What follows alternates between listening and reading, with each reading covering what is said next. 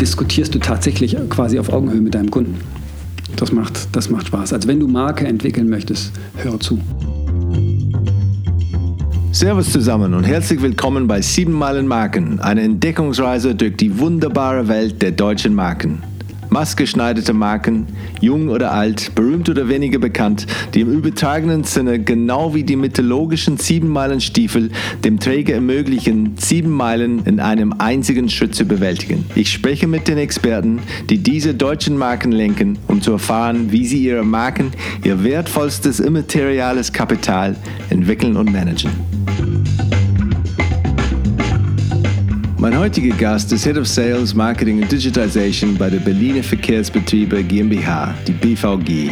Die BVG als Teil des dynamischen Urban Mobility Sektors bewegt täglich mehr als 3 Millionen Fahrgäste, kämpft mit etlichen neuen Konkurrenten von Ridesharing über E-Scooter, Mieträder und seit neuestem E-Rollen und setzt mit dem Claim, weil wir dich lieben, alles auf die Sympathiekarte. Cool, lässig, Berlin.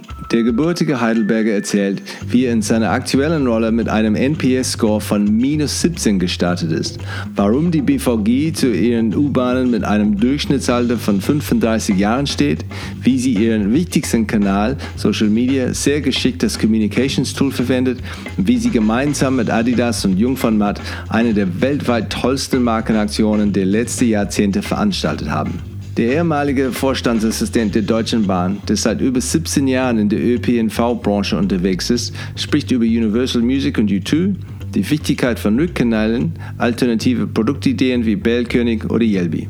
Er berichtet, dass er bis zum Vorstand für seine Kampagnen kämpft, damit die BVG für kleines Geld nicht nur auf Social Media und in der Fachpresse gefeiert wird, sondern auch in der Tagesschau, dem Spiegel, der Berliner Zeitung, der New York Times, dem Guardian und so gelobt wird. Herzlich willkommen, Marcel Beck.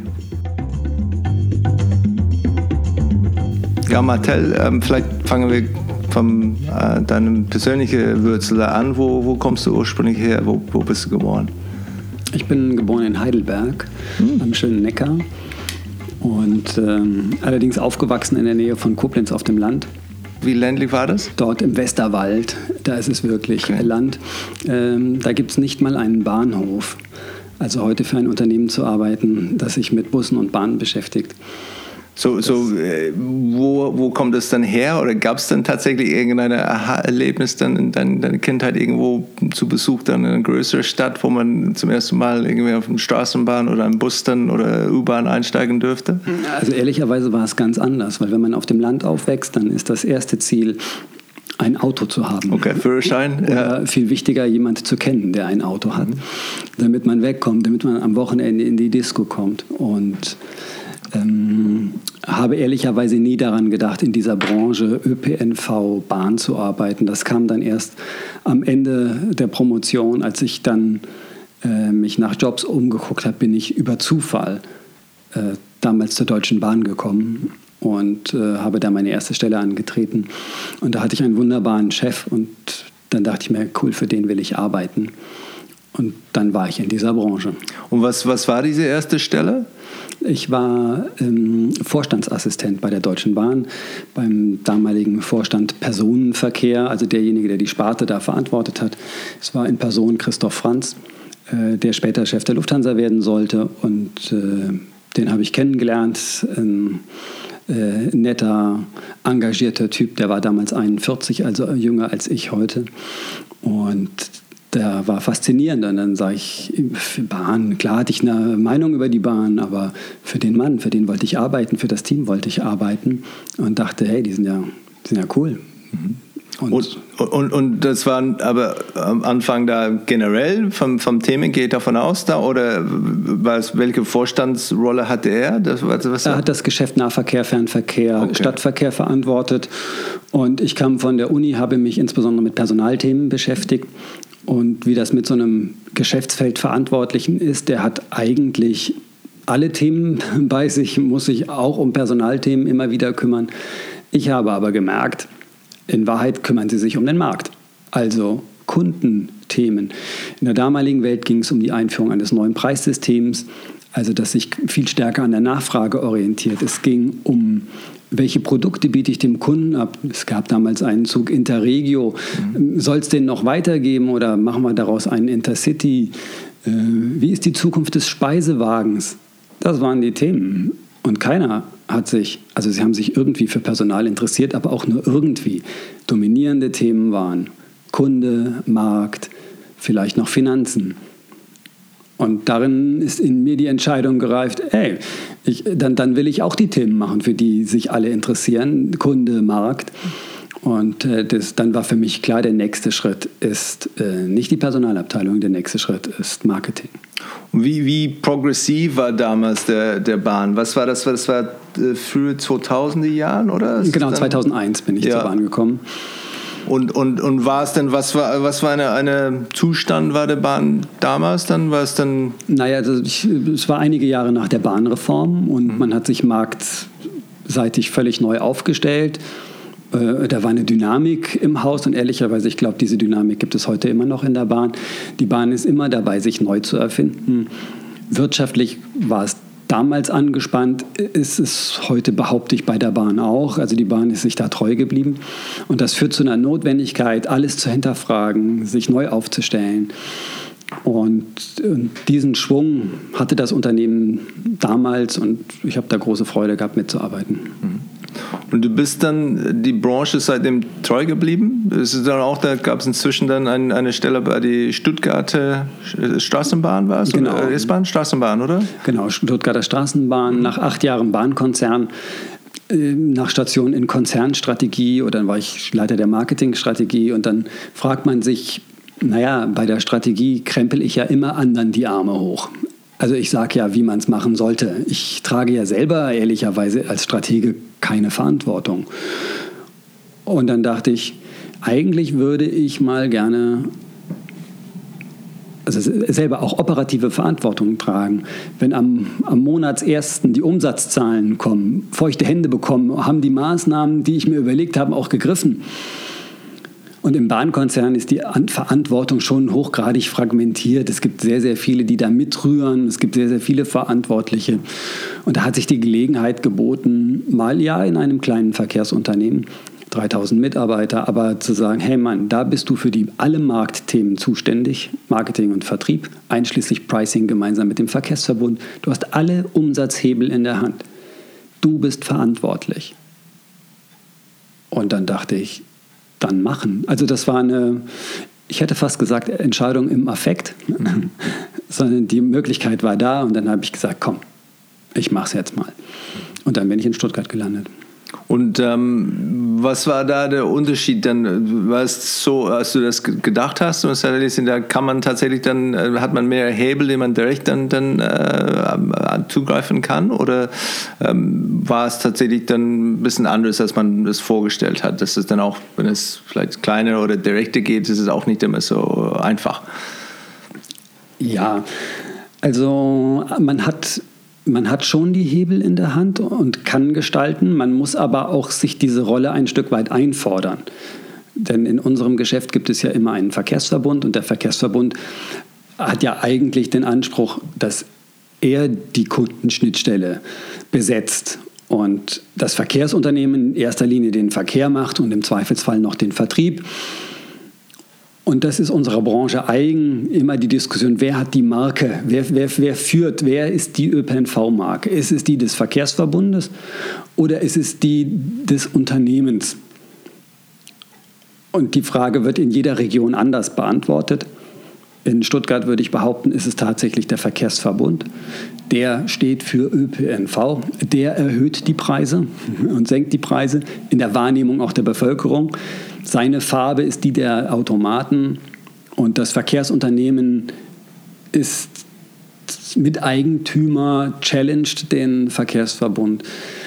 In Berlin ist die Situation ein bisschen eine andere, weil die BVG so unendlich groß ist und so unendlich viel hier betreibt und in Berlin es so viele Verkehrsunternehmen ja gar nicht gibt. Es gibt die S-Bahn und die BVG und wir machen zusammen, weiß ich nicht, 98, 99 Prozent des Berliner Verkehrsmarktes. Und da ist in der Wahrnehmung vieler, die BVG hat die Preise erhöht. Die BVG hat, auch wenn es einen Verkehrsverbund gibt, aber die Dominanz und die Wahrnehmung der BVG ist ungleich größer. So sind die Unterschiede. Ist das schlimm? Nein, ist nicht schlimm. Ist halt so. Und war das damals dann von der, von der ich verstehe die Attraktion von, von Stuttgart und dieser Sprung auch dann, dann nach Berlin war es, ging es tatsächlich um die Größe, eine Hauptstadt und könnte nicht komplizierter sein oder was, äh, was für ein Zustand war damals die BVG, als du da angekommen hast? Ähm, in Stuttgart habe ich natürlich also gemeinsam mit dem Verkehrsverbund diese Klaviatur schon spielen können und wir haben da, glaube ich, auf Kundenseite viel bewegen können. Dann kam der Ruf aus Berlin, es war ein Angebot und naja, take it or leave it. Und dann dachte ich mir, naja, größeres Unternehmen, größere Aufgabe.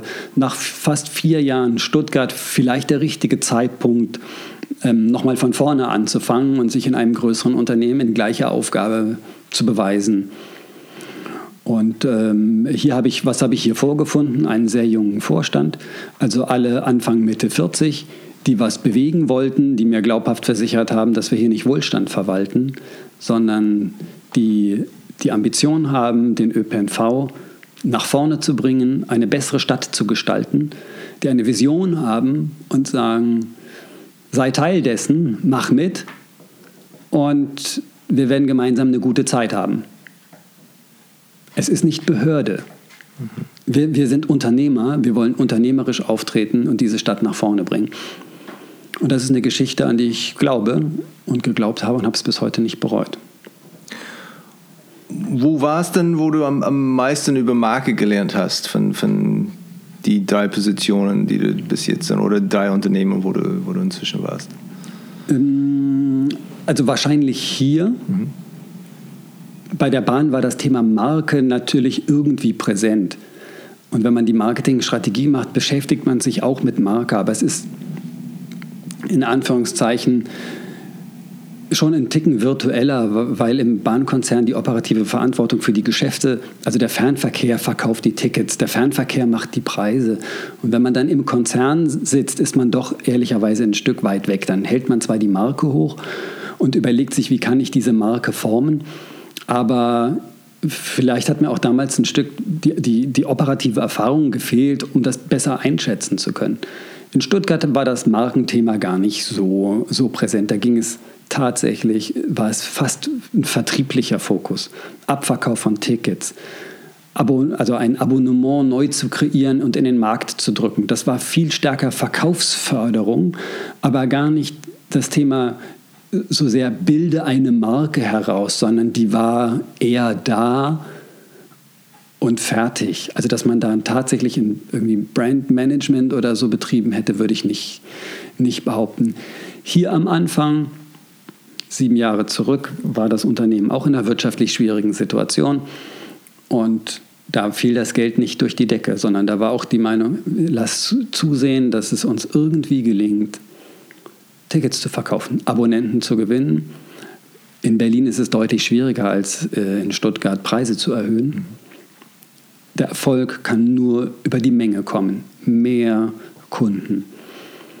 Und deswegen haben wir hier auch mit klassischer Verkaufsförderung gestartet. Also mach nicht tausend Sachen, mach eine Sache, aber die richtig. Also wenn Abonnement das Erfolgsprodukt ist, dann setzen wir auf dieses Produkt und haben uns dann quasi an Verkaufsförderung. Und das waren dann idealerweise monatlich oder, oder Jahres, äh, Jahresabos oder, oder Genau, ja, eigentlich Wochen, ist, oder? genau, okay. ist es eigentlich das, äh, ich, man würde sagen Jahresticket, aber der Charme des Abonnements ist einmal unterschrieben und ein Leben lang äh, ist man dabei, man muss es also nicht wieder kaufen. Und äh, so wie Fitnessstudios Abonnements verkaufen, ähm, du steigst einmal ein im Winter und hast dir richtig was vorgenommen im Sommer ach, äh, äh, bist du nicht mehr da, aber du zahlst fleißig weiter. Das ist natürlich der Charme des Abonnements, weil es den Zahlungsfluss konstant gestaltet und es dich von der Nutzung entkoppelt.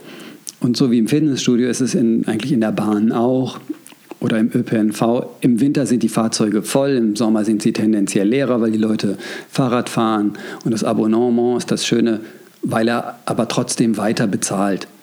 Ehrlicherweise dafür ist es auch ein ganzes Stück günstiger. Und das ist das finanzielle Rückgrat dieses Unternehmens. Deswegen sagen wir, Abo-Geschäft ist ganz wichtig, das steht im Fokus. Aber das ist schon also stark vertrieblich getrieben. Und über die Zeit hat sich herauskristallisiert, ja, das reicht, also um langfristig erfolgreich zu sein, reicht es nicht, eine gute Verkaufsförderung zu machen. Du musst das Thema Marke begreifen und du musst diese, diese Marke stärken, weil keiner, also ist jetzt gelogen, wenn ich sage, keiner mag die BVG, aber 45 Prozent unserer Kunden sagen, dass sie uns nicht sympathisch finden. Hey, das ist langfristig ein Problem. Wenn ich langfristig wachsen möchte, muss es zum guten Ton in Berlin gehören, BVG zu fahren. Also muss ich doch was anderes tun, als nur Abos verkaufen. Ich muss mich dem Thema Sympathie annehmen. Ich muss dem Thema Marke einen Inhalt geben. Und das war die Aufgabe. Ähm, hinzu kommt im Übrigen, dass sich nicht nur also die, die BVG und ihre Gedankenwelt verändert hat, es hat sich ja der Markt verändert, es hat sich der Kunde verändert. Mhm.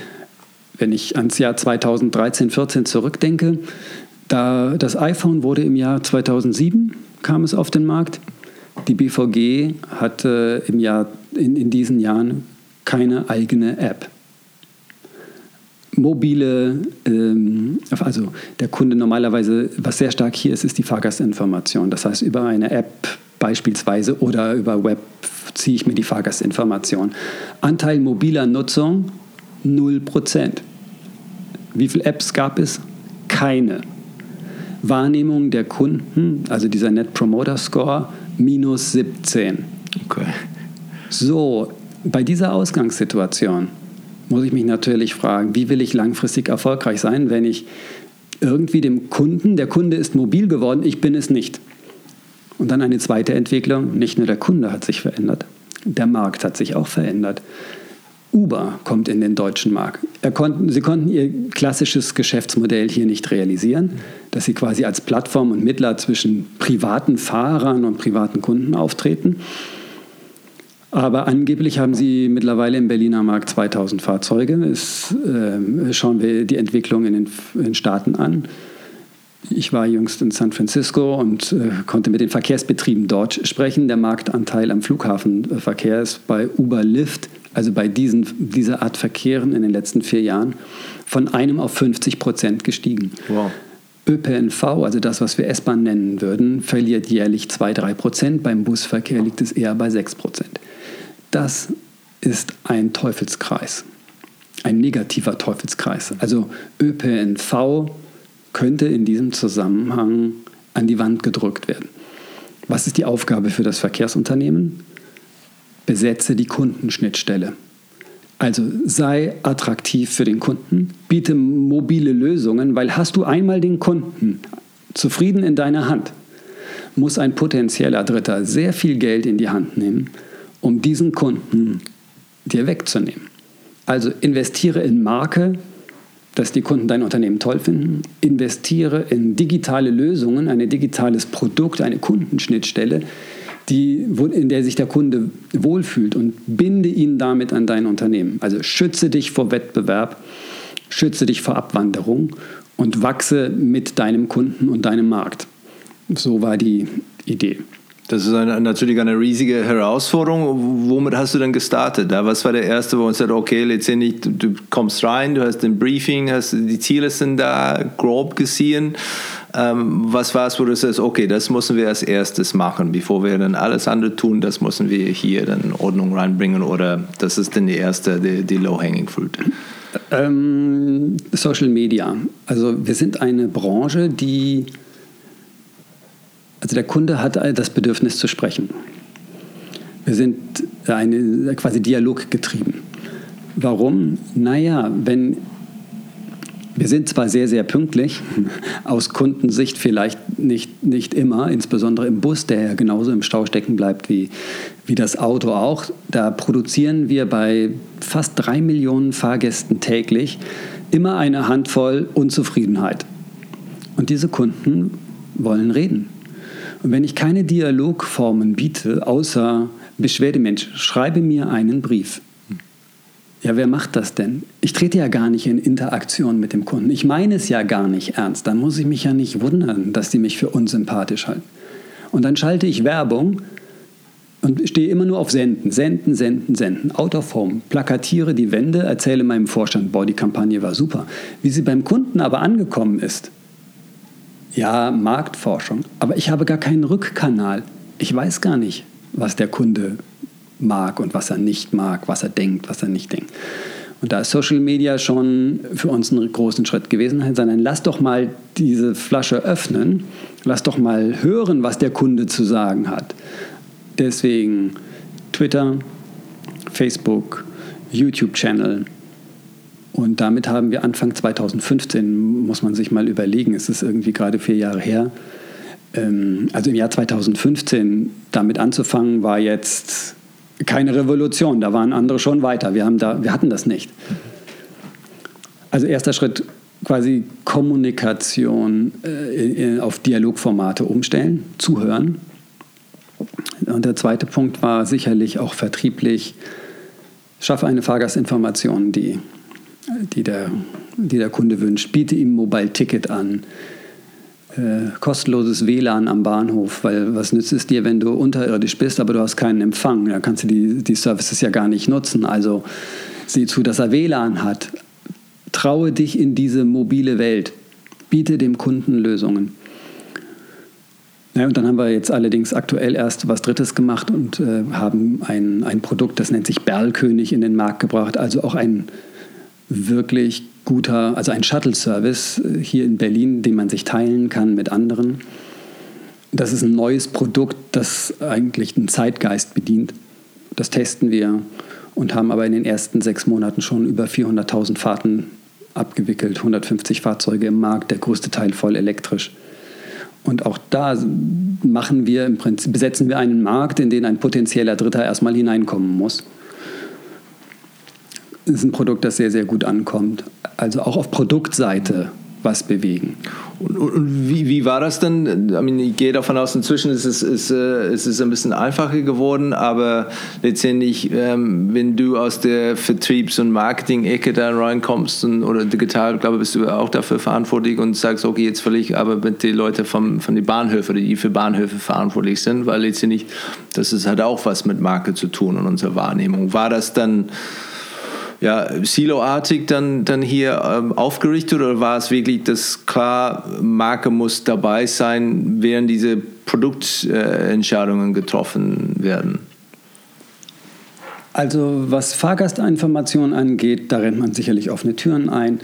Die Kollegen hier im Haus lieben ihr Produkt und wenn ich sage, hey, es ist nicht schlimm, wenn wir an der einen oder anderen Stelle zu spät kommen, es ist aber schlimm, wenn wir es dem Kunden nicht sagen, dann hat er für jeder Verständnis und alle Kollegen arbeiten daran, äh, eine bessere Fahrgastinformation zu schaffen.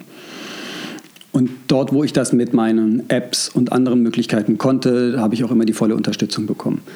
Schwieriger ist es beim Thema Marke, weil wenn ich ähm, sage, ich möchte das Thema Sympathie drehen, und da kommen wir vielleicht zum Thema Kommunikation. Also wie ist es uns denn gelungen, die Wahrnehmung des Unternehmens zu drehen, ohne dass ich jetzt per se das Produkt anfasse, weil das sind ja lange Entwicklungen, bis ich dann mal einen neuen Service auf den Markt bringe, bis ich neue Apps auf den Markt bringe, bis ich lernen, versuche aus Kundendaten zu lernen. Unser allererster Schritt war ja der Start dieser Kampagne, weil wir dich lieben.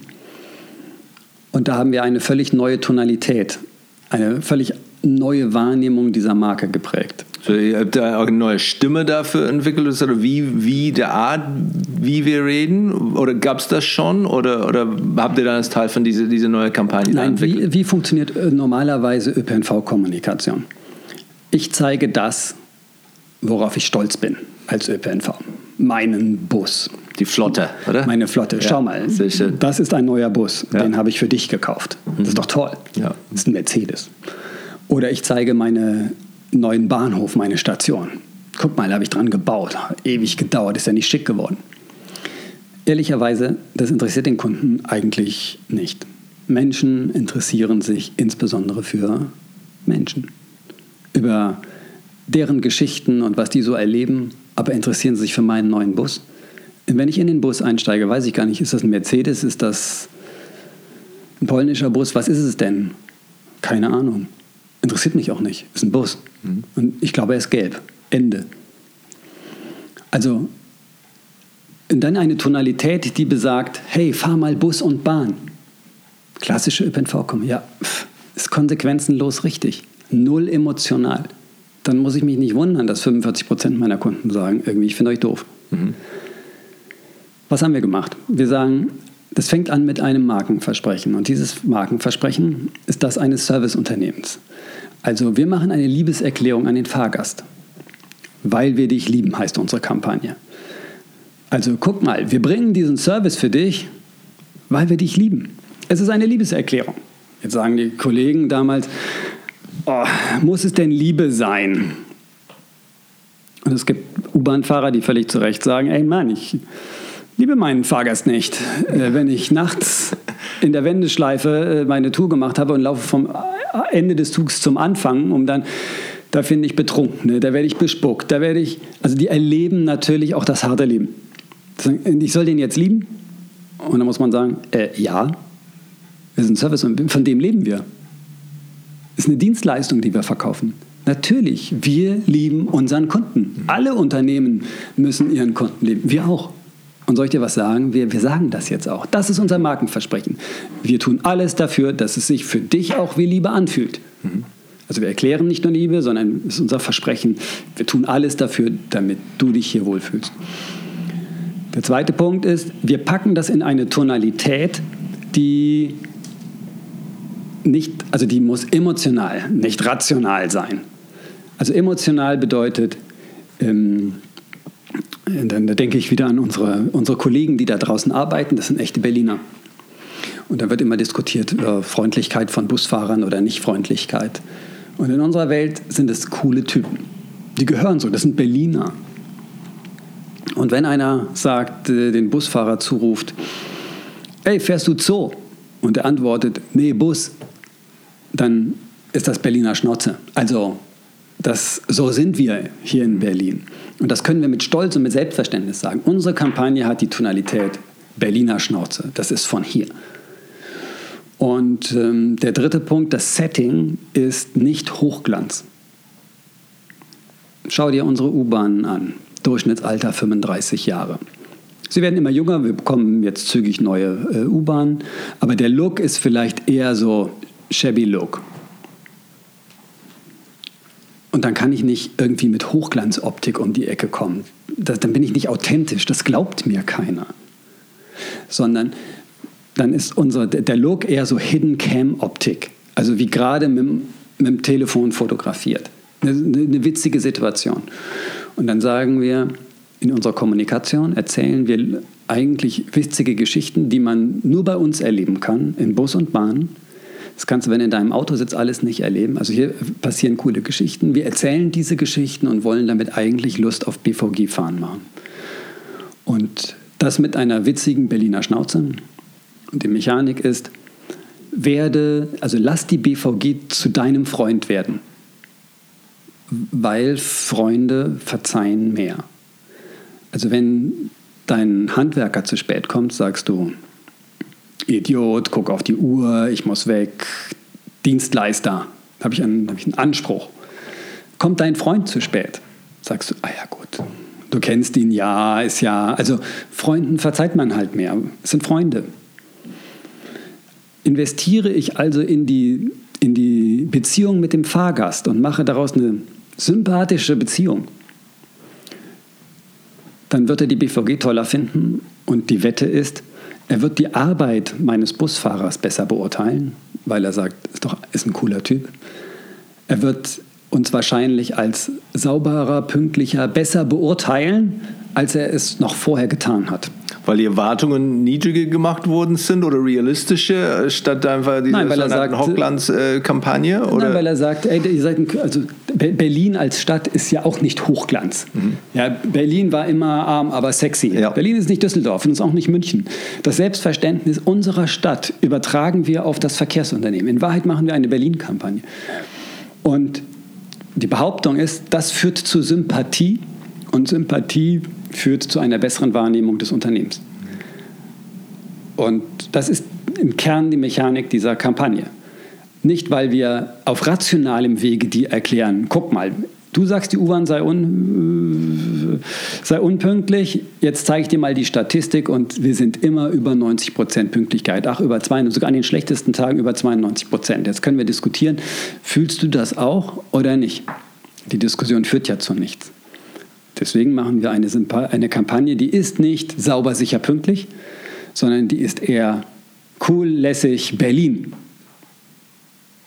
es geht nicht um Leistungsversprechen, um Pünktlichkeit, mhm. sondern es geht um coole Geschichten in dieser Stadt erleben.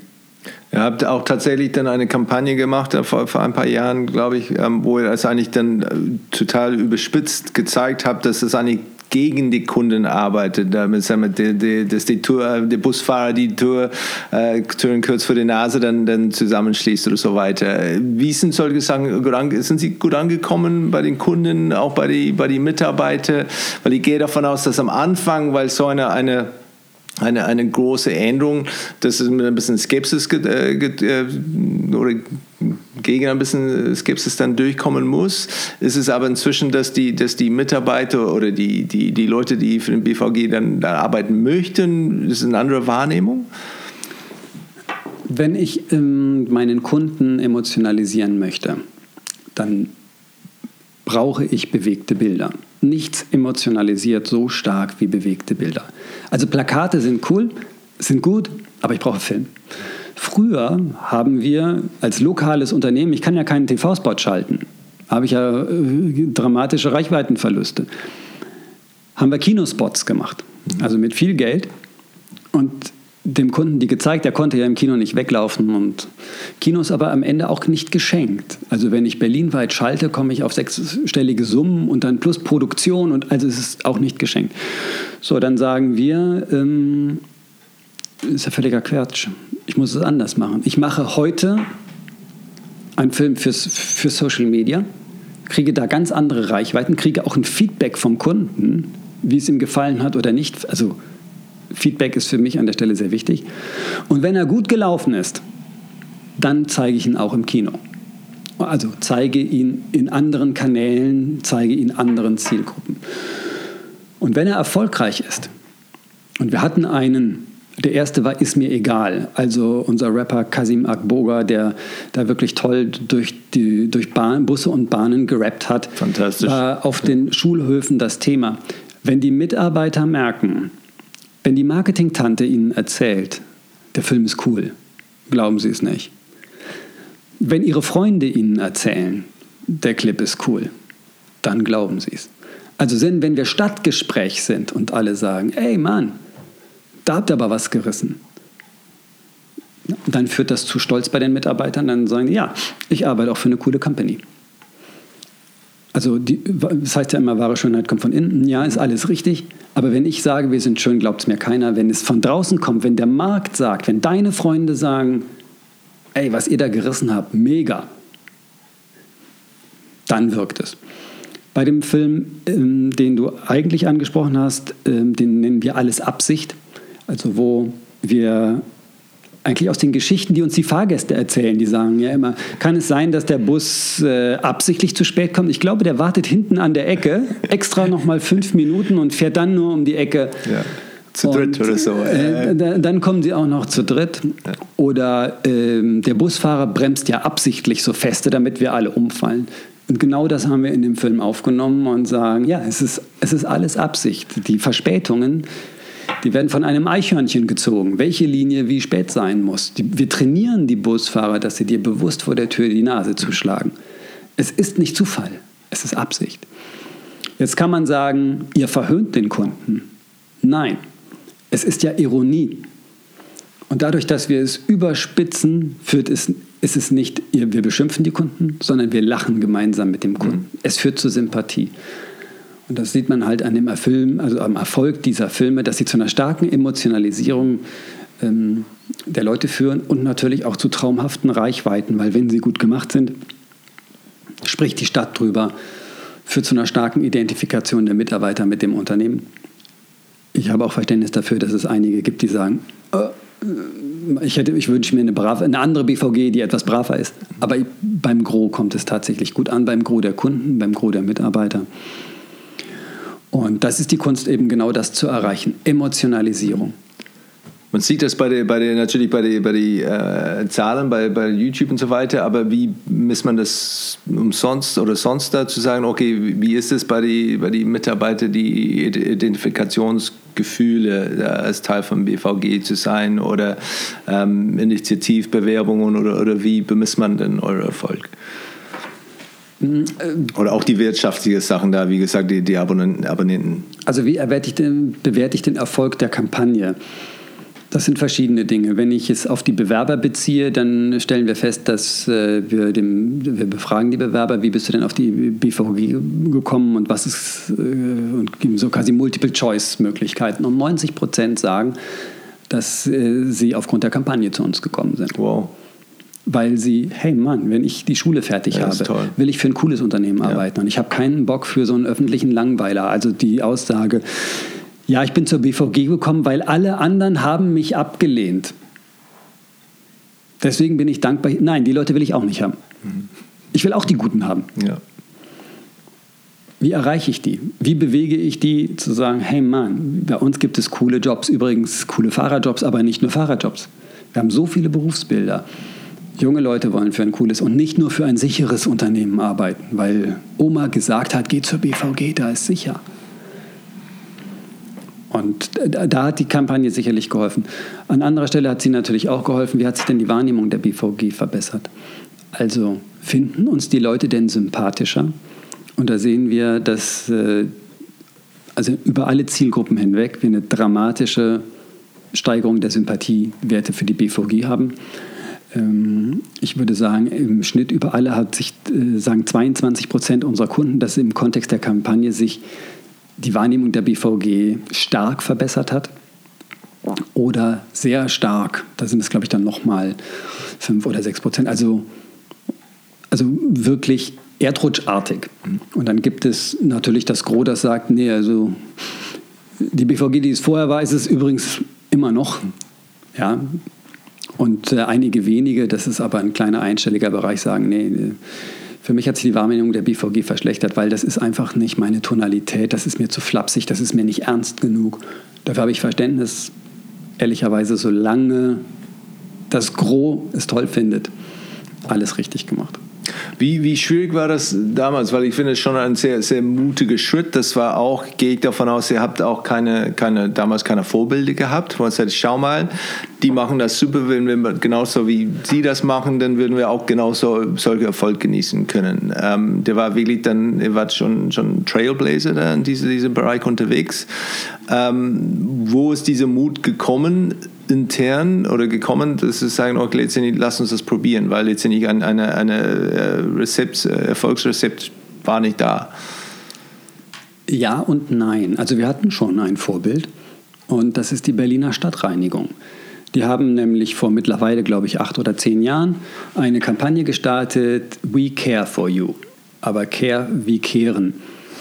Und die äh, haben damit ihre Fahrzeuge beklebt und die ist so sympathisch gewesen und in dieser Stadt eigentlich das Benchmark für gute Kommunikation gewesen.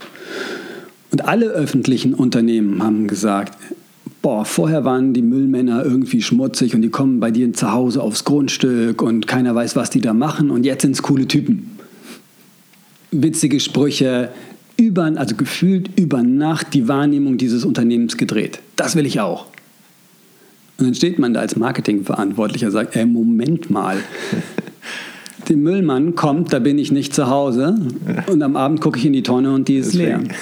Mein, mein Kunde, wenn es regnet, steht er mit allen anderen nassen Menschen dicht an dicht in, im Bus gepresst am Morgen. Mein Kunde erlebt quasi die raue, ich produziere meine Dienstleistung am Kunden. Und das funktioniert mal gut und mal nicht so gut. Wir haben eine ganz andere Situation. Gleichwohl ist die Herausforderung die gleiche gewesen. Verbessere die Wahrnehmung deines Unternehmens. So, und äh, diese Herausforderung haben wir uns angenommen und machen sicherlich einiges anders als die BSR, weil wir viel stärker auf Social Media setzen. Also das Dialogformat Vielleicht habe ich mit meinem Müllunternehmen nicht so den Dialogbedarf, ohne den Kollegen der Unrecht tun zu wollen. Aber Social Media, online, die Hälfte des Budgets geben für Social Media und Online-Aktivitäten aus. Dramatisch anders als früher. Also wir gehen nicht nur auf Senden, sondern auf diesen im Rahmen dieses Kundendialogs. Auch das Thema, dass wir genau dafür dann quasi Filmchen produzieren, für die stärkere Emotionalisierung. Ähm, das, das ist ein Trend, den man in vielen Branchen gesehen hat, aber für öffentliche Unternehmen wahrscheinlich neu ist oder neu war. Und das sind dann schon die, die wesentlichen Unterschiede. Ja, die BSR war unser Vorbild und ähm, sind nach wie vor enge Freunde.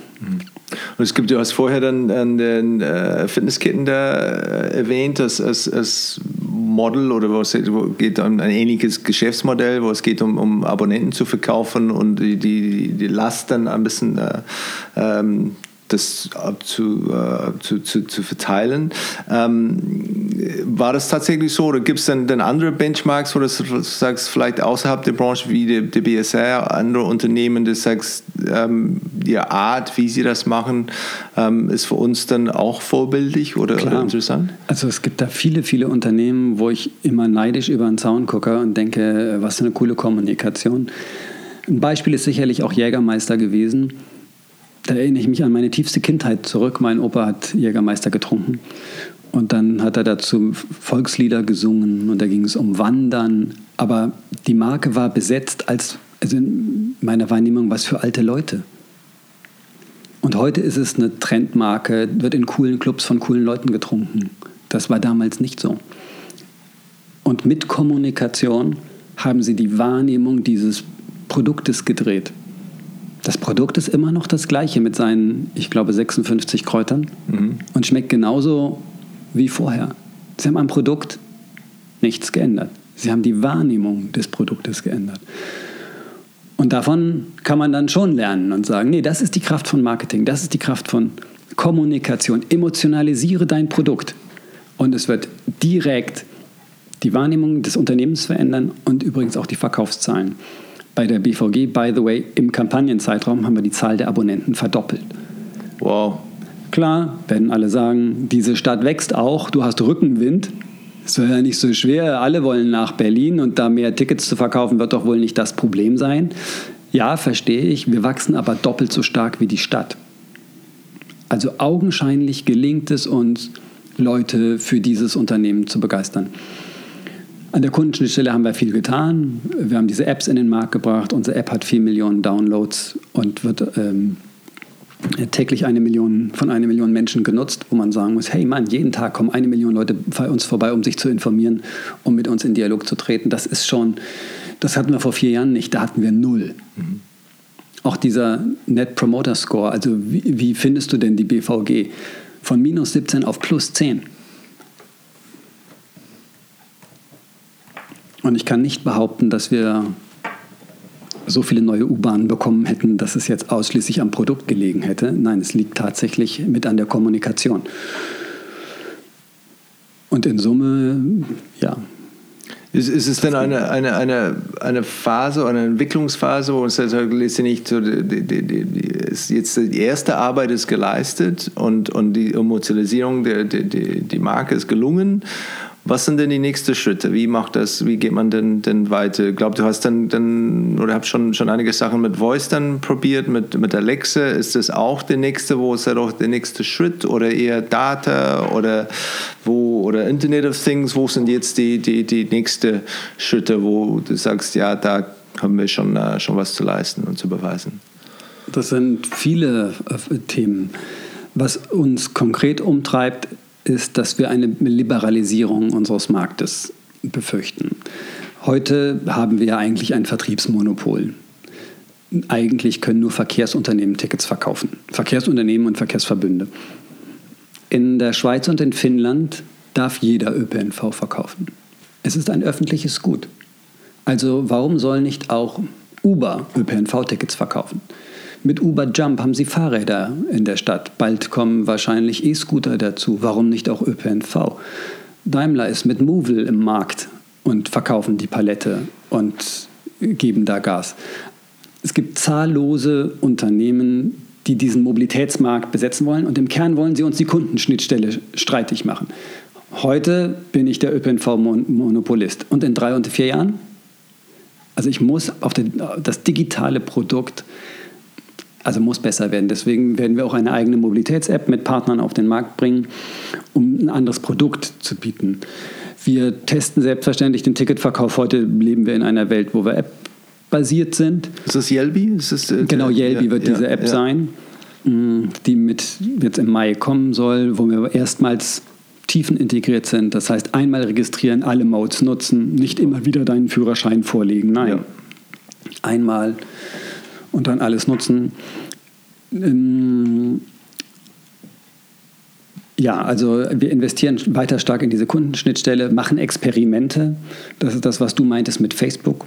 Also erstmals überhaupt ist es möglich, ein ÖPNV-Ticket über Facebook Messenger zu kaufen, indem ich einen Chatbot einfach sage, ich hätte gerne ein Ticket und bezahle dann mit PayPal. Das ist quasi ein Showcase, ein Pilot gewesen. Da ist die Herausforderung jene, dass es ja eigentlich kein Produkt für Berliner ist, sondern du kommst nach Berlin, du weißt nicht, wie dieses ÖPNV-Unternehmen vor Ort heißt. Und, aber was du also du musst die App dann runterladen, aber welche App ist das denn? Und muss ich mich registrieren? Was du hast, ist Facebook Messenger.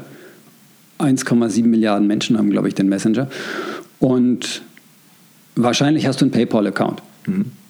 Also wenn du aus der westlichen Hemisphäre kommst, ist es irgendwie nicht ganz unwahrscheinlich. Und mit beidem kannst du dann einfach dir dein ÖPNV-Ticket kaufen. Die Herausforderung liegt tatsächlich in der Kommunikation, weil ich es in den, in den, eigentlich in der Welt da draußen erzählen müsste, aber nicht in Berlin. Weil die Berliner kennen ja ihre BVG und haben die BVG-App, aber da draußen, also im touristischen Segment, da müssen wir uns eigentlich Partner für die Vermarktung suchen. Ist ein Testballon. Und das Thema Alexa ist, weil das Voice-Thema wahrscheinlich die Regeln ändern wird weil in der, bei, bei Google zeigen sie mir heute die ersten, weiß ich, vier, fünf Anzeigen und Treffer. Da kann ich dann auch Zweiter oder Dritter sein. Bei Voice wird niemand ertragen, dass da Listen vorgelesen werden. Da gibt es vielleicht nur einen. Also sollte ich die Regeln von Voice jetzt lernen und nicht, wenn es zu spät ist, wenn es andere getan haben. Wir haben dann Alexa Skill auf den Markt gebracht und werden auch bei Google Play ein, äh, ein BVG-Skill auf den Markt bringen das ist Fahrgastinformation im ersten Schritt. Tickets kaufen ist noch nicht möglich, sondern wir wollen erstmal die Fahrgastinformation richtig machen. Das ist ein bisschen härter als gedacht. Wenn gleich der Skill gut funktioniert, ist das wahrscheinlich nicht der klassische Use Case für die Leute. Also die Nutzung ist da noch überschaubar, würde ich sagen. Wenn gleich immer mehr Leute eine Alexa haben, kann ich nicht behaupten, dass uns im gleichen Verhältnis auch immer mehr Leute nutzen. Hm. Dann muss man über Vermarktung nachdenken. Wie platziere ich dieses Produkt? Wie bewerbe ich es, dass ich tatsächlich irgendwie bei den Leuten drin bin? Ich nutze meine Alexa ehrlicherweise nur zum Musik hören. Vielleicht ist es bei den meisten anderen auch so. Oder ist es so, dass das Budgets für solche Maßnahmen kommen Sie von einem getrennten Innovationstopf, ähm, wo man sagt, letztendlich, wir, wir, glauben dran, wir glauben, dass es dann auch in die Zukunft relevant ist, wir können aber noch nicht beweisen, wo genau die Benutzung wird, aber letztendlich, deswegen müssen wir schon investieren und experimentieren. Ist das denn schon getrennt oder ist es denn für dich zu entscheiden, du hast ein Budget und so viel investiere ich dann hier in ein Thema wie, wie Voice? Ich habe da also diverse Töpfe, weil ich ja quasi alle Kundenthemen verantworte. Und wenn wir im, im Team der Meinung sind, das ist wichtig, dann setzen wir da Geld drauf. Ehrlicherweise sind die Summen an der Stelle überschaubar. Auch unser Vorstand hat, äh, also fordert Innovationen ein und, und das sind wirklich schöne Showcases gewesen und manchmal zeigt es ja doch, dass man den richtigen Riecher hatte. In Zukunft werden wir äh, da an dieser Stelle weiter experimentieren, insbesondere bei Voice, um zu schauen, ist das ein realistischer Markt bei uns. Das beschreibt jetzt erstmal so die vertriebliche, äh, also wie mache ich meine Tickets quasi leicht erwerbbar. Auf kommunikativer Seite haben wir natürlich weitere Voraussetzungen. Jetzt ist die Kampagne im Markt, vier Jahre schon. Und es gibt viele, die sagen, ah, das hat sich jetzt überlebt. Jetzt kennen alle deinen Stil und du bist der Witzige, aber jetzt musst du dir einen drauflegen. Also entweder machst du es ganz anders oder du musst diese Geschichte forterzählen und nach, ja, nach hoch kommt höher. Wir hatten ja dann noch diesen, jetzt vor einem Jahr, diesen äh, BVG-Sneaker, den wir gemeinsam mit Adidas gemacht haben. Weltweite Aufmerksamkeit, über 10 Milliarden Kontakte darüber, wo man sagt, irrsinnig für das kleine Geld, war eine sehr geile Aktion, von äh, der du wahrscheinlich auch gehört hast. Ähm, und was kommt jetzt? Diese Herausforderung hat, glaube ich, jeder Marketeer, dass man immer sagt, hey Mann, geil, jetzt noch einen draufsetzen. Wir haben uns zumindest aktuell einem Thema zugewandt, was ein bisschen politischer ist. Also eine Marke muss, ist ja die Diskussion, muss eine Marke auch Haltung zeigen?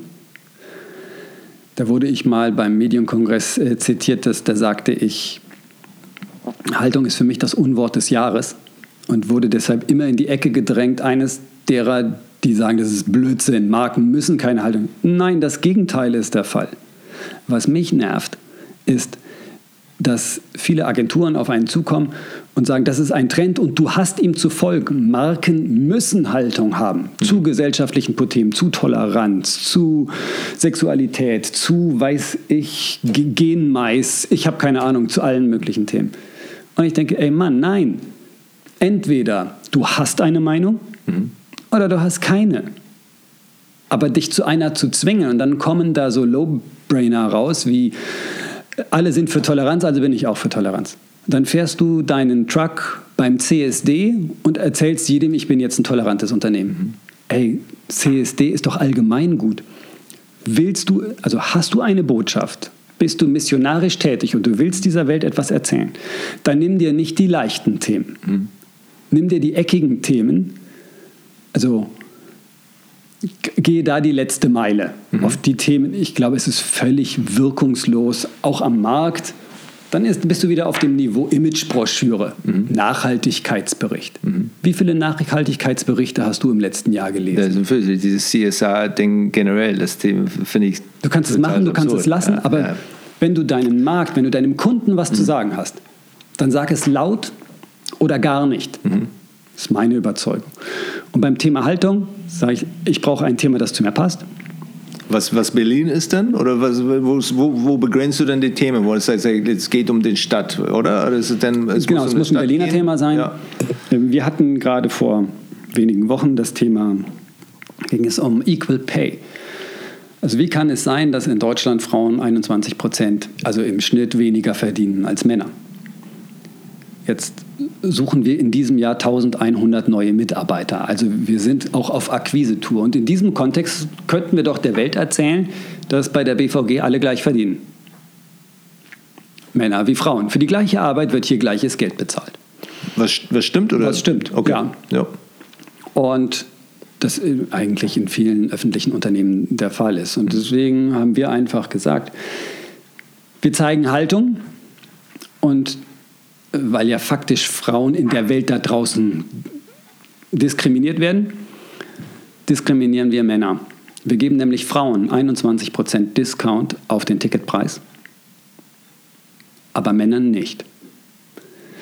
In der Erwartung, dass Männer sagen, ich fühle mich diskriminiert und dann sagen wir, ey, so geht es Frauen das ganze Jahr was gewirkt hat, oder? Ist dann, da habe ich schon ein bisschen davon mit, mit, mitbekommen. Es ist dann irgendwie wird heiß diskutiert, dann ob das war das auch debattiert. Es war nicht so angefeiert wie zum Beispiel der Sneaker-Kampagne, oder? Nein, nicht, nicht wie der Sneaker, aber die ähm, die Aufmerksamkeit, insbesondere international, war enorm, weil das, das ein ÖPNV-Unternehmen, ich sage mal, es mit den Gesetzen nicht so genau nimmt also, weil man diskriminiert andere, man verstößt vielleicht gegen die, EU, was sagen, gegen die eine oder andere Regel, ja. ähm, um da ein Zeichen zu setzen. Und das finden nicht alle witzig. Es ist also kein Thema, das alle gut finden. Ähm, also da ein Zeichen zu setzen, das führt zu Aufmerksamkeit. Man redet über die BVG, man redet über die gleiche Bezahlung. Es hat natürlich in der Berliner Presse eine eine, eine große Aufmerksamkeit gegeben. Die BZ, also hier äh, in, in Berlin, hat uns ihre Titelseite geschenkt zu diesem Thema. Wir, hatten, wir waren in der Tagesschau in der Hauptsendung um 20 Uhr. Spiegel Online hat berichtet. New York Times, Guardian, sogar in den Printausgaben. Also Hilft das der BVG? Verkaufe ich dadurch ein Ticket mehr? Stelle ich einen mehr ein? Also ja, für kleines Geld, wir sind ein mittelständisches Unternehmen. Ich habe nicht so viel Geld wie die Großen. Also brauche ich Themen, die mehr Aufmerksamkeit machen. Ich muss mutiger sein, wenn ich die gleiche Aufmerksamkeit haben will. Ich behaupte, das war ein mutiges Thema, für das die BVG steht, weil zu unserem Markenkern gehört auch das Thema Toleranz. Und Toleranz bedeutet auch, nicht zu diskriminieren. Und äh, weil drei Millionen Fahrgäste, wenn die nicht miteinander auskommen im Fahrzeug, haben wir, haben wir ein Problem. Also das ist Teil, Teil unserer Philosophie. Und es gab im Haus auch die Bereitschaft, bis hin zum Vorstand für das Thema zu kämpfen. Und einen Teil der Kritik zu ertragen, aber auch gleichzeitig dieses Thema nach außen zu tragen. Die Reichweite war enorm, die Aufmerksamkeit war groß und machte unser Recruiting zum Top-Gesprächsthema ist eine neue Facette, quasi nicht nur mit witzig Punkte zu machen oder mit nützlich, indem ich dir erzähle, wie du unsere App nutzt oder oder, sondern auch mal mit Haltung. Mhm. Und das ist etwas, wo, wo es sagt, okay, das würden wir auch weitermachen, wo es sagt, es passt, es passt zu unserer Positionierung, wofür wir, wir ja. stehen. Toleranz wird ein ja. Thema sein. Wir drehen und basteln auch an dem Thema Umwelt. Jetzt ist das, wir sind ja der Bioladen unter den Verkehrsunternehmen, ja, also alle reden von Elektromobilität, wir machen das seit 90 Jahren. Ja, unsere Straßenbahnen, unsere U-Bahn sind voll elektrisch. Hallo? Ja. ja. Mhm. Und jetzt beginnen wir Schlag für Schlag auch mit der Elektrifizierung unserer Busflotte. Also, wenn ein, einer die Umwelt hier in Berlin entlastet, dann doch wir. Mhm. Du hast gesehen, wie bei Streiktagen hier die Straßen voll sind. Ja, Gott sei Dank nicht. Ich war gestern noch nicht hier, aber ich habe es schon gelesen. Ohne uns wäre der Verkehr unerträglich, ohne uns wäre die Luft unerträglich. Ja. Wir sind Teil der Lösung und nicht des Problems. Daraus kann man sicherlich kreativ noch mehr machen, um dem Kunden zu sagen, hey, wenn du bei uns kaufst, hast du auch das gute Gefühl, richtig zu kaufen. In diese Richtung denken wir weiter. Hm, das sind quasi, ist kommunikativ die Fortentwicklung der Kampagne die Fortentwicklung der Emotionalisierung und Emotionalisierung faktisch der Kundenbindung. Das ist aber nur der kommunikative Teil. Im vertrieblichen Teil muss ich genauso meine Hausaufgaben machen, bessere Apps, bessere Produkte entwickeln, die intuitiver sind, wo du nicht mehr fragen musst, ist mein Zug verspätet, sondern hey Mann, ich weiß, wo du wohnst, wo du arbeitest, ich habe eine Idee, wann du üblicherweise den Zug nimmst, also sag, dann, dann sag's mir doch. Ja. Klar ist Ecke Datenschutz, da nehmen wir es immer hundertprozentig an der Stelle. Aber es gibt Gesetze, an die halten wir uns und das werden wir sicherlich hinbekommen und haben da Partner gefunden, mit denen wir solche Sachen entwickeln können.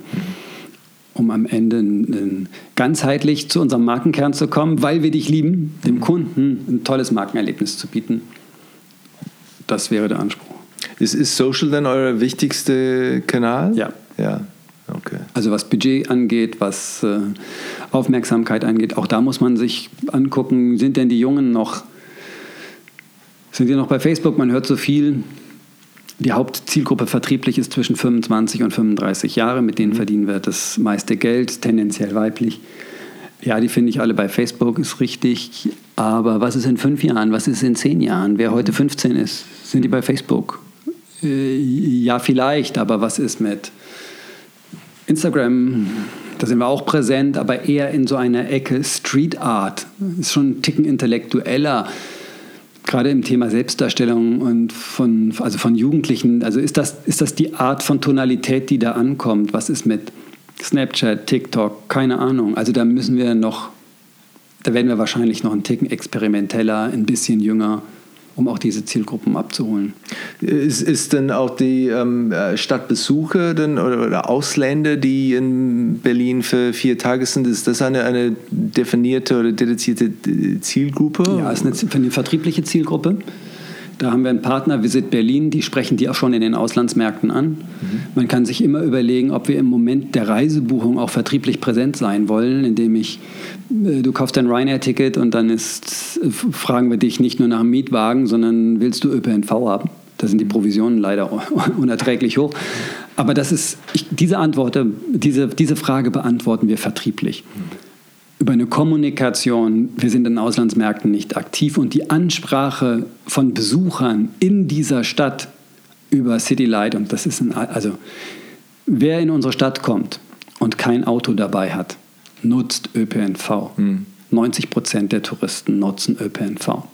Aber ich glaube, Teil davon ist auch dank eurer äh, Außendienste, die wirklich da beim zum Beispiel in Tegel da stehen. Da habe ich das noch stark in Erinnerung. Ja. Da erstes Mal in, in, Berlin auf einer Geschäftsreise da für, für mehrere Jahre. Ähm, und ich stehe da verdutzt da für diese Maschine und dann kommt ein Mitarbeiter von der BVG und spricht mich an und verkauft mich dann persönlich dann ein, ein Ticket, was in München nie passieren würde. Und die Maschinen in München sind noch verwirrender als die, die hier in, ja, in Berlin, wo man sagt, eigentlich brauche ich nur A und B. Das ist ziemlich klar zu verstehen nach einer Weile, aber das fand ich schon damals und auch der Art und Weise, wie sie das gemacht haben, auch eine richtige Berliner Schnauze, ähm, fand ich großartig. Ja? Und das war auch für mich dann mein meine Einstieg da zu der Marke. Ja? Was sozusagen erste Markenerlebnis war positiv oder eher negativ, weil ich dachte, okay, jetzt kommt der Bus, welcher Bus brauche ich, wo kriege ich meine Ticket, welches Ticket brauche ich und da kam einer und hat das alles dann ganz ruhig, ganz entspannt, locker und lustig da beantwortet. Das war wirklich eine, eine tolle Leistung, was sie gemacht haben. Ich bin auch dankbar, dass ich diese Kolleginnen und Kollegen habe. Ähm, das in diesem Servicebereich sind es bis zu 120 Mitarbeiter. Wir besetzen damit den Hauptbahnhof, insbesondere Tegel.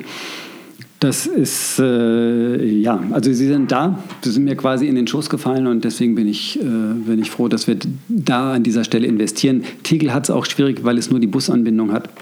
Das muss man schon sagen. Mal gucken, wie es am neuen Flughafen sein wird. Was gibt es ein, ein, ein, Datum da, dafür? Das ist dann, wenn es dann öffnet? Ah, wir leben da nur aus der Presse. Okay. Und? Und sind zuversichtlich. Ja. Was dieses Jahr noch oder? Nein, nein, nein, nein, nein. Ich glaube, in diesem Jahr rechnet keiner mehr damit, okay. sondern ist eher die Frage, wann, wann im nächsten. Ich habe es inzwischen ein bisschen aus der Auge da verloren. Das ist dann äh, so lange ist es ist her.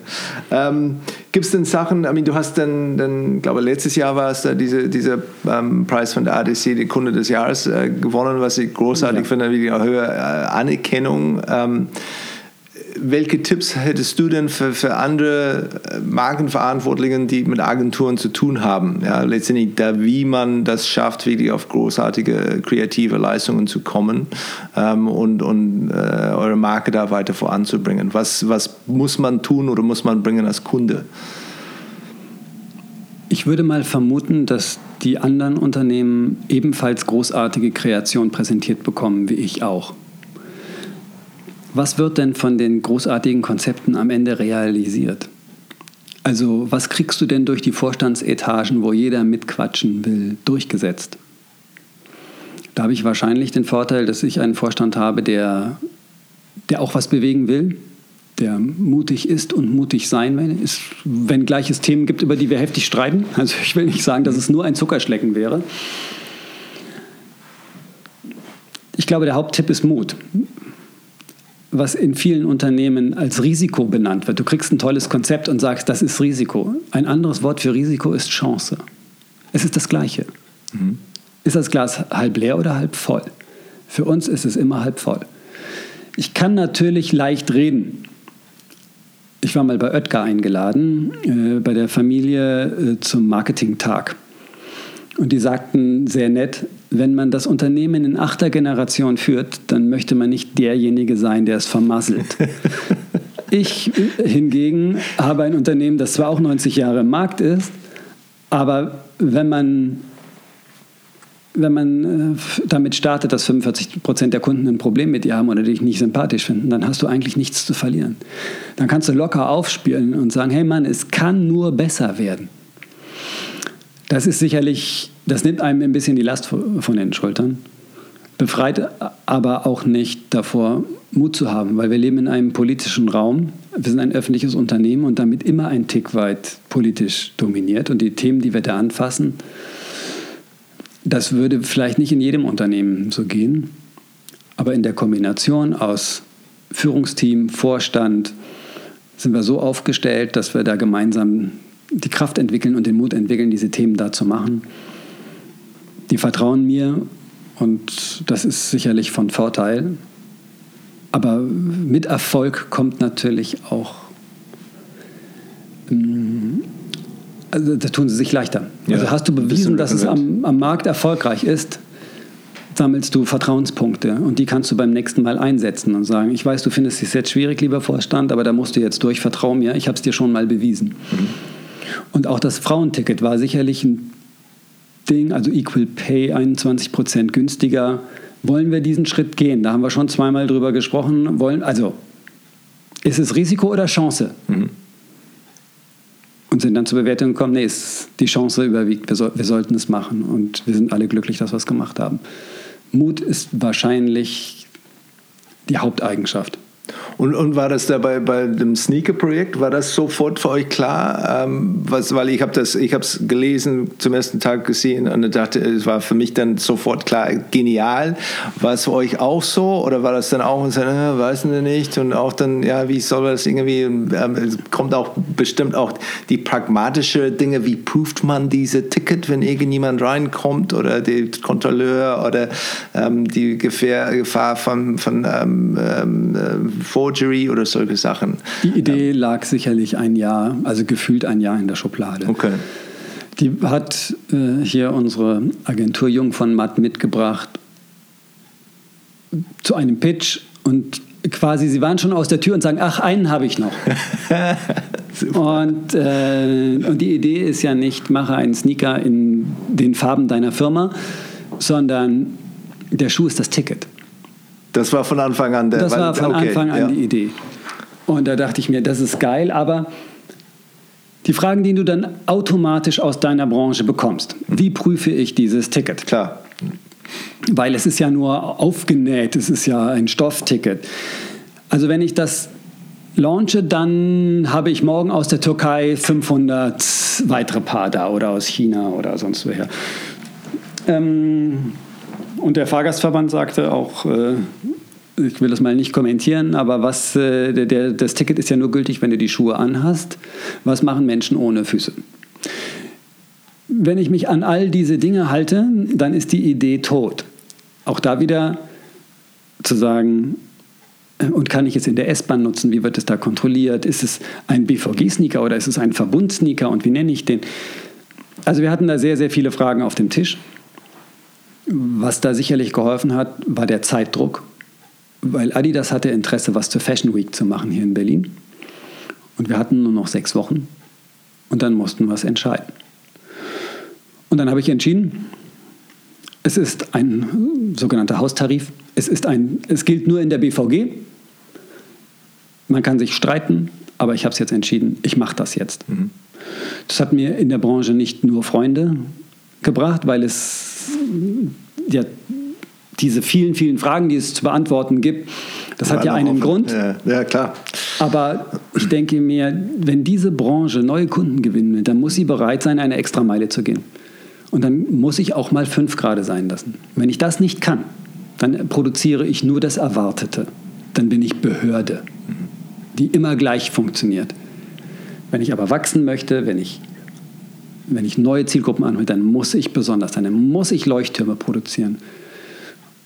Wie in diesem Fall, dann gehe ich die Extrameile.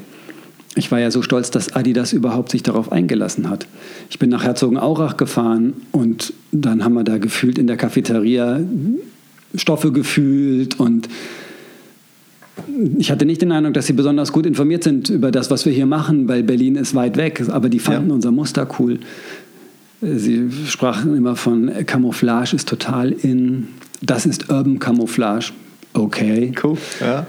Äh, ich weiß nicht, warum ihr das macht, aber cool, ihr macht es, weil damit werte ich ja meine Marke auf. Limited Edition, Adidas, cooler Brand. Dass es in meine Geschichte passt, war klar, passt es auch in deren Geschichte und in deren Geschichte hat es gepasst. Weil Camouflage, weil Fashion Week, weil Berlin. Wir haben auch keinen Vertrag geschlossen wenn ich den Vertrag durch äh, die Adidas Rechtsabteilung ziehe. Wer für was verantwortlich wäre, wen und ja. Ey, das, dann ist vorbei. Dann muss der Handschlag gelten. Mhm. Die verkaufen Schuhe, ich verkaufe Tickets. Und Pragmatismus, Chancen sehen, zuschlagen. Mhm. Sind dadurch dann auch ähm, oder generell ähm, Markenverlängerungsthemen dann oder andere Partnerschaften dann äh, ja. aufgegangen? Brand Experience. Wie ja. schaffe ich es, meine Marke besonders? Wie schaffe ich sie erlebbar zu machen? Und das war quasi der Startschuss, sich über solche Themen, über Leuchttürme Gedanken zu machen. Und da kann man ja sehr genau sehen, wie machen es andere. Und da haben wir ein zweites Thema hier auch quasi in der, in der Nachbarschaft, äh, hier in Berlin, äh, Universal Music. Wir haben uns immer gewünscht, dass U2 doch mal zur BVG kommt, weil, wir, weil so unsere Geschichte sich diese Band ja nach einer unserer U-Bahn-Linien benannt hat, also der U2.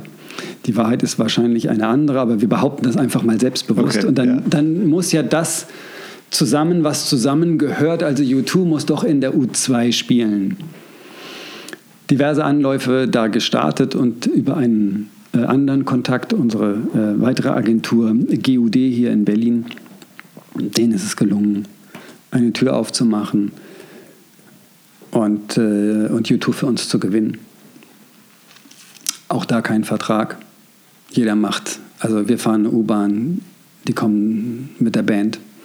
Da muss der Handschlag zählen und, und wir hatten eine Woche Zeit. Mit Sicherheitskonzept und allem Pipapo. Und dann mit unseren Fahrgästen einen Sonderzug zu fahren, wo sie U2 live erleben können. Und dann ein kleines Konzert auf dem Bahnsteig ähm, hier von der Deutschen Oper. Das war sicherlich ein Highlight äh, mit Livestreaming ins Netz, das Millionen Menschen sehen und also wieder ein, Case, der zeigt, ÖPNV ist doch was Besonderes. Da suchen wir immer wieder nach neuen Ideen und haben auch das ein oder andere schon probiert, was aus welchen Gründen auch immer dann nicht geklappt hat. Mal ist es an Genehmigungsthemen gescheitert, hat man einen tollen Partner und dann haben wir gemeinsam erkennen müssen, hat nicht geklappt. Aber da suchen wir weitere Ideen. Wie mache ich Marke erlebbar, ist sicherlich Teil dieser, dieser Geschichte, auch des Weil wir dich lieben. Guck mal, was ich für dich mache. Mhm. Wer macht das für dich? Welches ÖPNV-Unternehmen macht das für dich? Ja.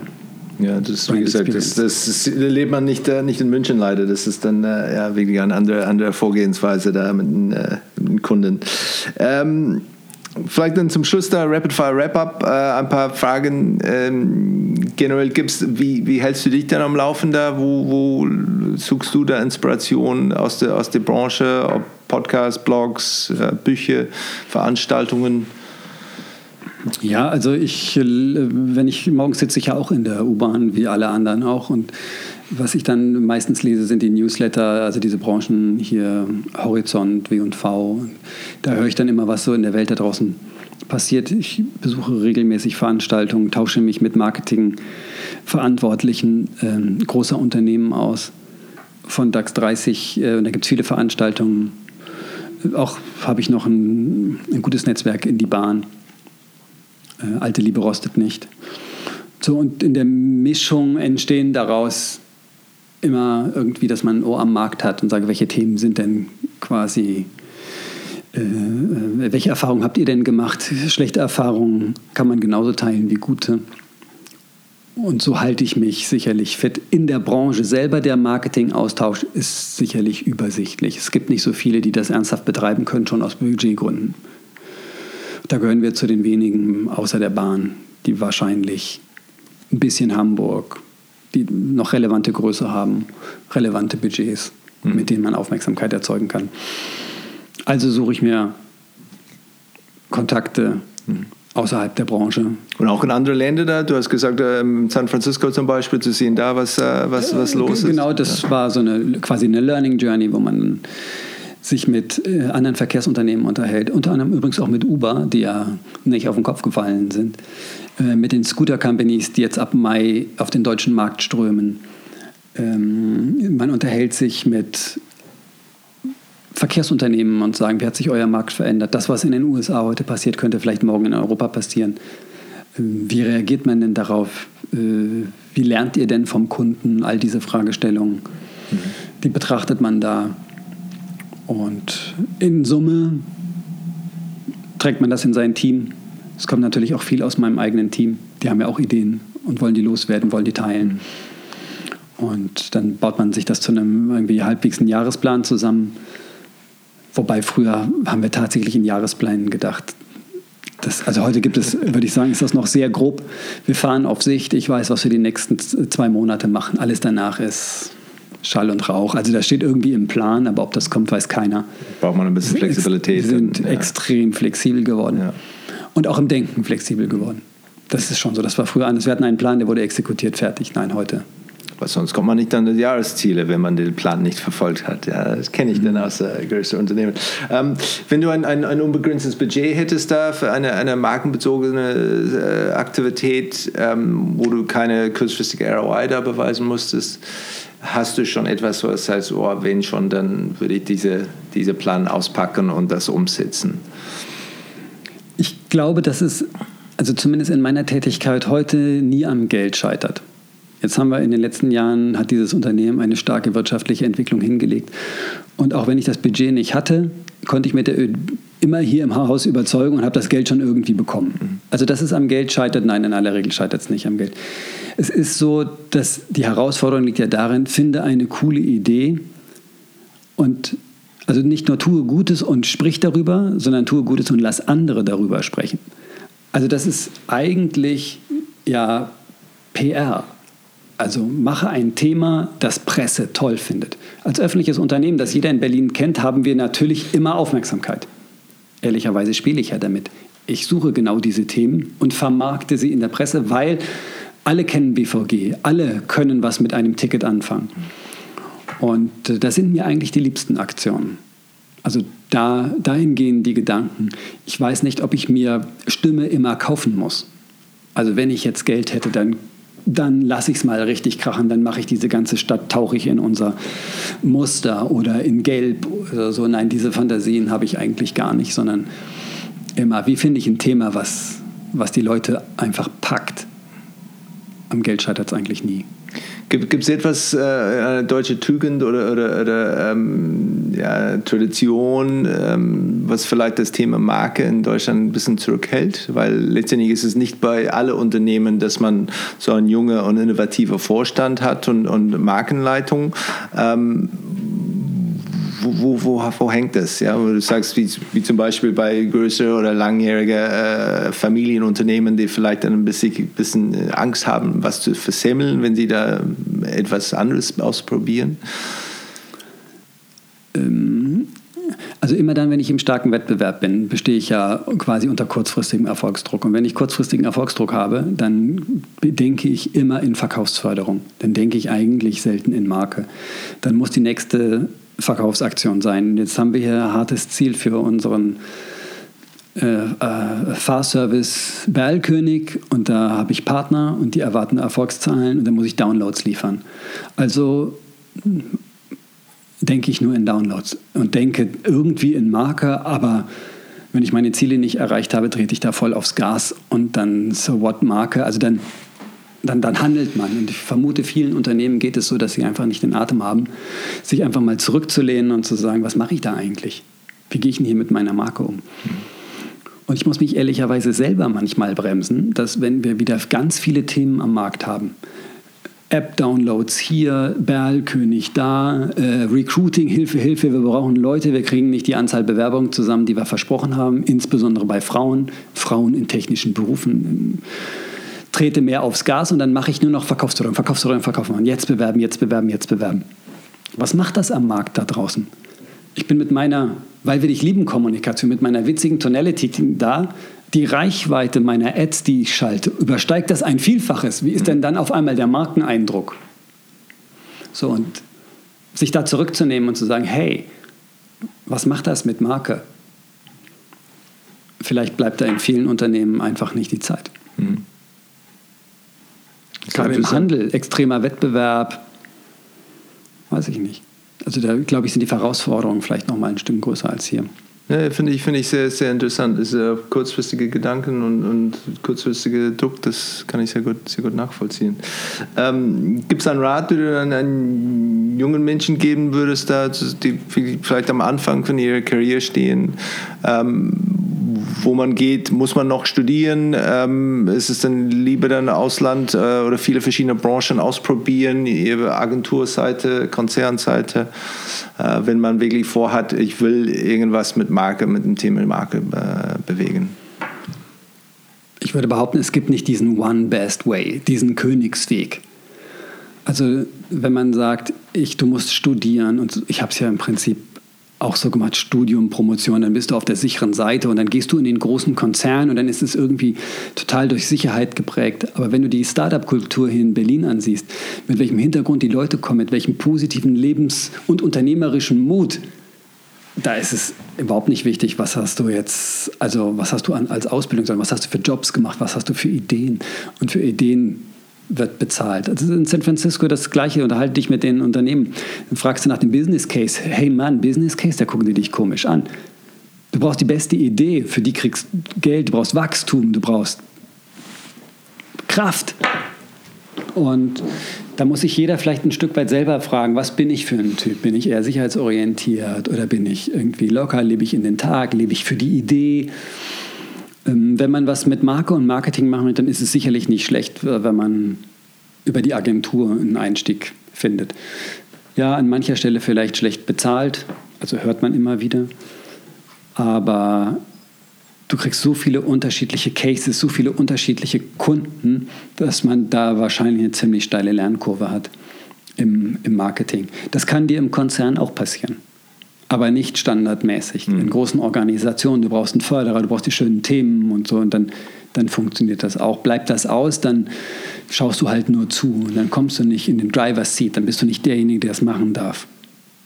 Bei der Agentur bist du es in aller Regel schon, weil du arbeitest eng am Kunden und ja, erster Schritt, finde heraus, was für ein Typ bist du und dann entscheide, welchen Weg du gehst. Super. Und wenn, wenn du einen Markenkurs für die Geschäftsführer von Deutschlands Hidden Champions äh, führen müsstest, worauf würdest du den Fokus legen? Ja, also letztendlich damals gesagt, hier sind die Geschäftsführer, die sind für diese, glaube ich, 2500 Unternehmen verantwortlich ähm, und würden gerne ein bisschen mehr über Marke verstehen. Was, wie gesagt, worauf würdest du dann den Fokus legen? Ja, wahrscheinlich muss man sich am Anfang mal Gedanken machen, wofür stehe ich eigentlich als Unternehmen? Also das ist eigentlich ist es ja wie ein Mensch. Also ähm, du hörst einen Namen und dann welche Assoziationen hast du? Wie ist der Typ? Ist das ein lustiger Kerl? Ist das ein Griesgrämiger? Ist es und so ist die Marke ja auch. Du hörst den Namen BVG. Was denkst du? Denkst du äh, lange Flure, Linoleum? Es riecht komisch, Amtsstube oder denkst du also so und wenn du Kommunikation gestaltest, dann heißt es ja immer so lapidar, sie muss authentisch sein.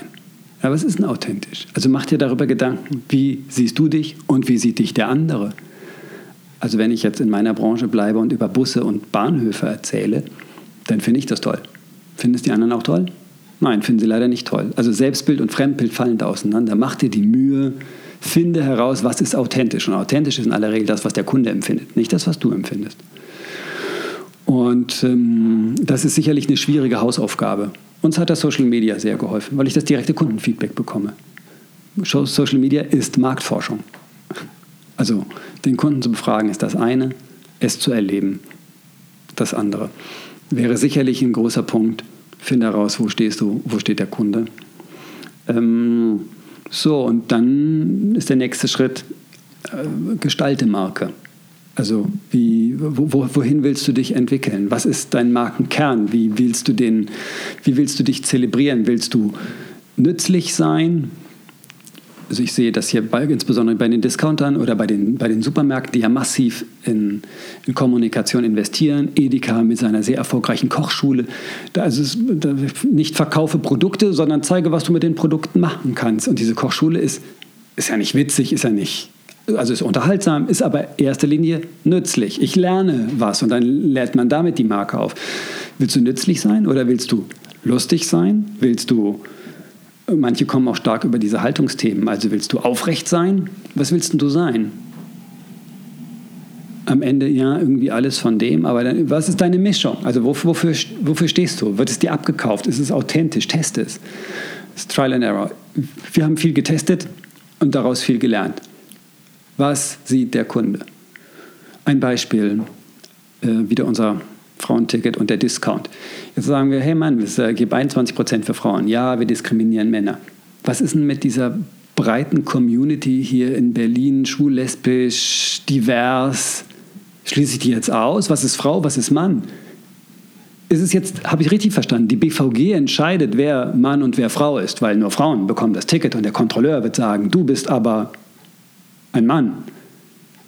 Ist das der Anspruch der BVG? BVG entscheidet jetzt. Also wir haben das ganz stark aus Social Media und hier mit unseren Social Media Redakteuren besprochen, die sagen, ey Mann, seid da vorsichtig. Ihr operiert am offenen Herzen. Da haben wir gesagt, okay, dann, äh, nee, das ist andersrum. Nicht wir entscheiden, ob du Mann oder Frau bist, sondern du entscheidest. Wenn du am Automaten bist und du sagst, du bist eine Frau, bist du eine Frau. Mann, ist so. Heißt umgekehrt maximale Toleranz bei unseren Prüfpersonalen. Weil das, die, die Tageskarte konntest du oder dieses Ticket, Frauenticket konntest du an allen Automaten kaufen. Also, du hast eine Idee, lerne am Kunden. Und da hilft, also uns hat Social Media geholfen. Das ist nicht das Universalrezept, aber wenn du hunderttausende Follower hast, dann kriegst du halt irgendwie total viel Feedback jeden Tag für jeden Mist. Und dann hast du Leute, die das verstehen, die zuhören können und dann, dann diskutierst du tatsächlich quasi auf Augenhöhe mit deinem Kunden. Das macht, das macht Spaß. Also wenn du Marke entwickeln möchtest, hör zu. Fantastisch. Ich, ähm, ich habe zu danken, Martel. Ich fand es wirklich ähm, sensationell, was ihr schon gemacht habt ähm, und wirklich vorbildlich äh, für, für, deutsche Unternehmen aus allen Bereichen und Branchen. Ähm, und bin gespannt auf die nächste, nächste Sachen, die ihr dann äh, präsentiert. Äh, ich freue mich. Vielen Dank. Vielen Dank, dass du hergekommen bist.